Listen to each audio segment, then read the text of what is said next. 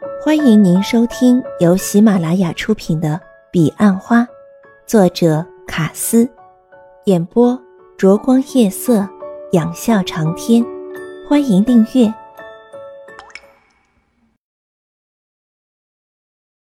第二十集。后来呢？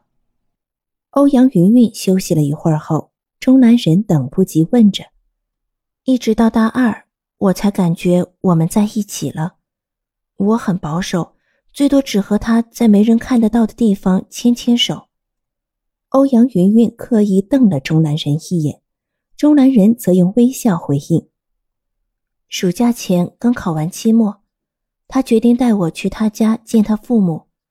前一天晚上，他吻了我。”他向我保证，他爸妈一定会非常喜欢我，因为他们看过我的照片。我整晚都很紧张，事实上我也不知道自己在担心什么，只是有不祥的预感。第二天中午，他父亲还郑重其事的派了辆豪华的车子来接我，当时我觉得自己就像是童话中的灰姑娘。结果呢？钟兰人等欧阳云云停顿了一会儿。忍不住追问。欧阳云云的表情依然冷峻，他平淡的说完故事的结局。没想到和他父亲见面后，第一句话就问我父亲从事什么行业。我只能据实照说，我没有父亲，是跟妈妈姓。谁知他爸妈听完脸色大变，他父亲连饭都没吃，说是有公事要处理，便离开了。饭后，司机单独送我回家，直到晚上很晚很晚，他才打电话告诉我，他父母坚决反对我们交往，他不能违抗父亲。第二年，他转了系，我的初恋也就完全结束了。就这样，钟兰人满脸疑惑，这结局似乎令他难以置信。就这样。欧阳云云说：“我说过，这是一个很烂的故事。既然这样，又怎能说是刻骨铭心？”钟兰人问。欧阳云云没有回答，她起身，努力的绽放出一朵微笑。我说过，我没有不快乐的权利。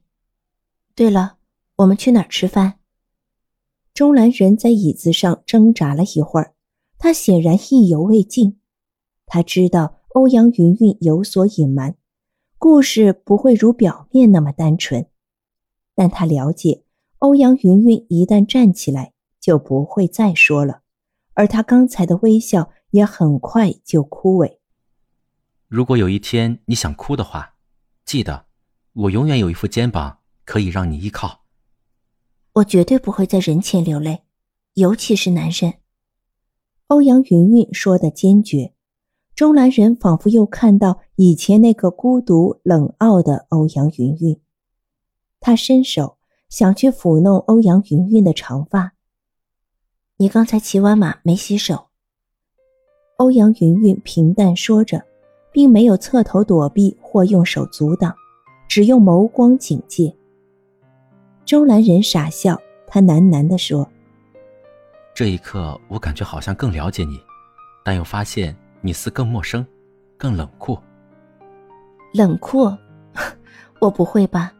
除非你真是一匹狼，可能是寒流要来了吧？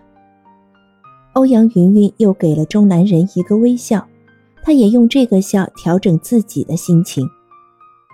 这个奖品很廉价，回甘然我会补偿你。钟南人熟悉的那个大方、体贴、善解人意的欧阳云云，突然又回来了。而刚才从划船时算起，他已为试探欧阳云云内心付出了代价，一阵又一阵的寒战。原来你也是喜欢高高帅帅的那种类型。钟兰人故意逗弄欧阳云云。当时我还年轻嘛。欧阳云云有意否认，但钟兰人听来颇有曾为沧海的感觉。这趟大福之旅已近尾声，吃完饭，周兰人送欧阳云云回家，傍晚再去接他到车站，一同搭车回甘陕。十一月，在众人充满疑虑的气氛中，钟兰人已将他的轻舟驶达了终点。寒流赶在节气的当天大举肆虐。十二月，不论对营业处还是总公司，都是非常重要的一个月份。魏大哥在月会时特别表扬钟兰人，这次钟兰人终于得到热烈而持久的掌声。接着，魏大哥说：“本月的聚餐，总经理和夫人将亲自参加，地点是星光四十四楼。而月底的年终汇报更是一年一度的重戏。最后，虽然在大家热烈的期盼下，钟兰人十二月却只报了一百二十万的业绩。”令爱看热闹的人霍伯特大为失望。欧阳云云中午请组员吃完饭，钟兰人提议饭后去甘母。由于芝荣不想去叨扰，而且明天就要考试，因此就各自解散。欧阳云云回公司帮芝荣复习考试的内容，发现他工会的书读得并不熟，考古题也做得不够，但他急着要去处理私事。欧阳云云也只能叮咛他晚上一定要花时间再读熟一点。芝荣走后，公司只剩欧阳云云和朱蒂斯，而他却接到一通最不想接到的电话，是吉通的钟总打来的。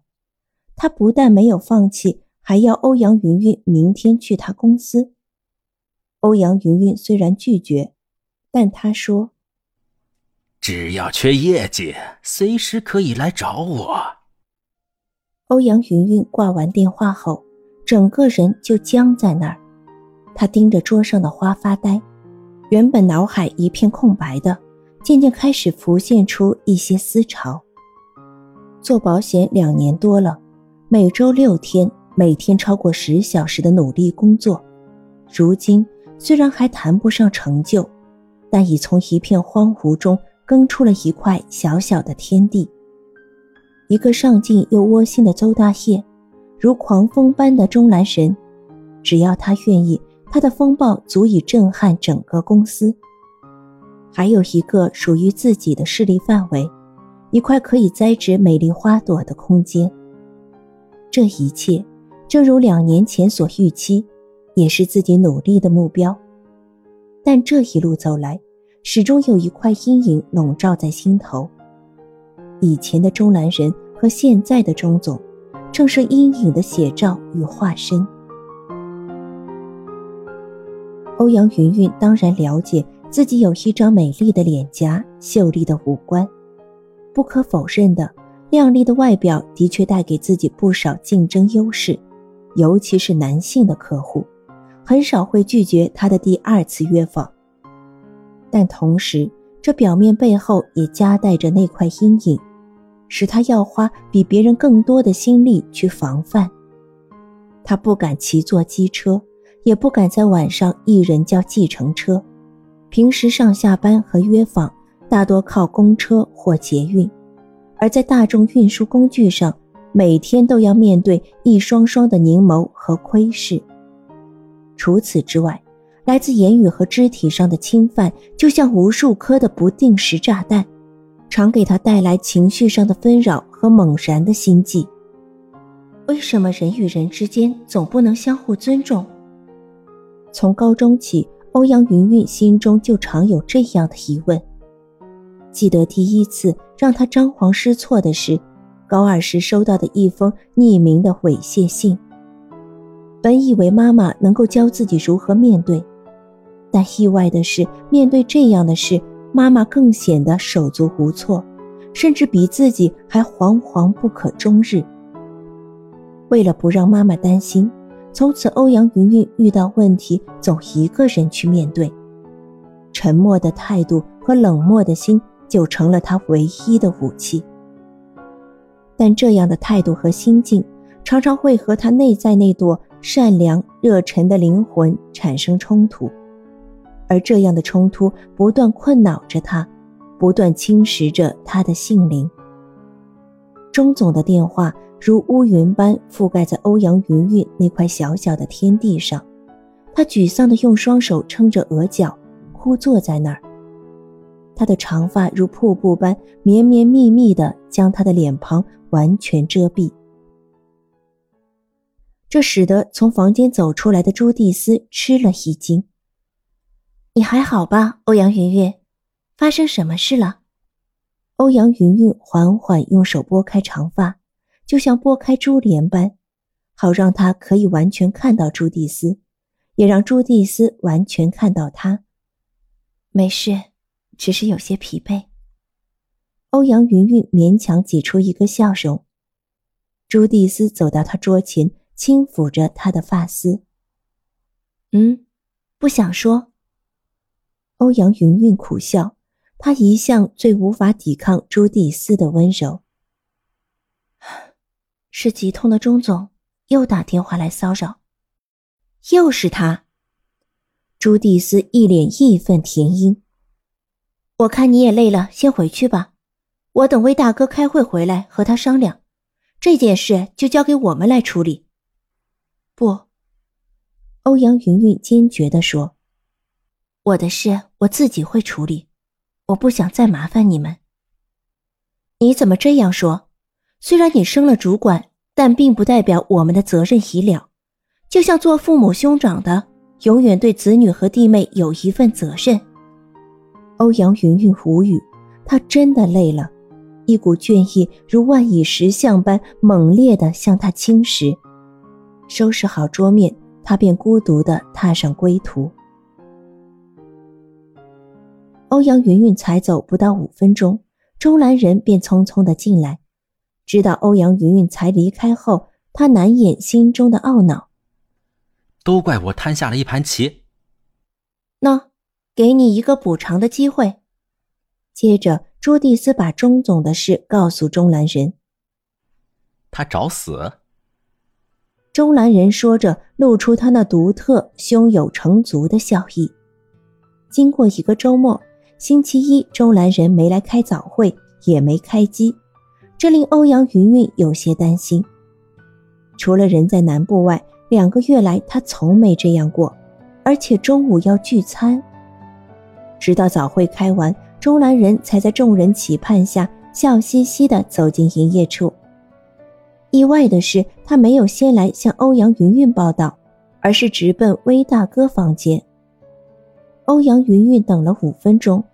他决定进去一探究竟。看到欧阳云云，三人都觉讶异。从脸上的笑容，欧阳云云猜测他们一定又瞒着他在商议什么事。哎，你来的正好。朱蒂斯说：“我们在讨论钟总的事，但是我看你们好像很愉快。”欧阳云云不解：“星期五你前脚刚走，钟兰人后脚便进来。”我把钟总的事告诉他，他已经帮你解决了。还是你来说吧。”朱蒂斯对钟兰人说。“等会儿。”欧阳云云抗议。“我不是说过希望自己解决？你打算怎么做？”“你打算怎么做？”朱蒂斯和钟兰人异口同声问道。欧阳云云想了一会儿说：“嗯。”我不知道，我只是不想把事情闹大。他是我默扣进去的，并不是他主动来找上我。钟兰人微笑着走到欧阳云云身旁，对他说：“你就是这样，明明遭受极大伤害，也不愿对敌人反击。像钟总这样的人，如果你不出手，他是绝不会就这样放弃的。”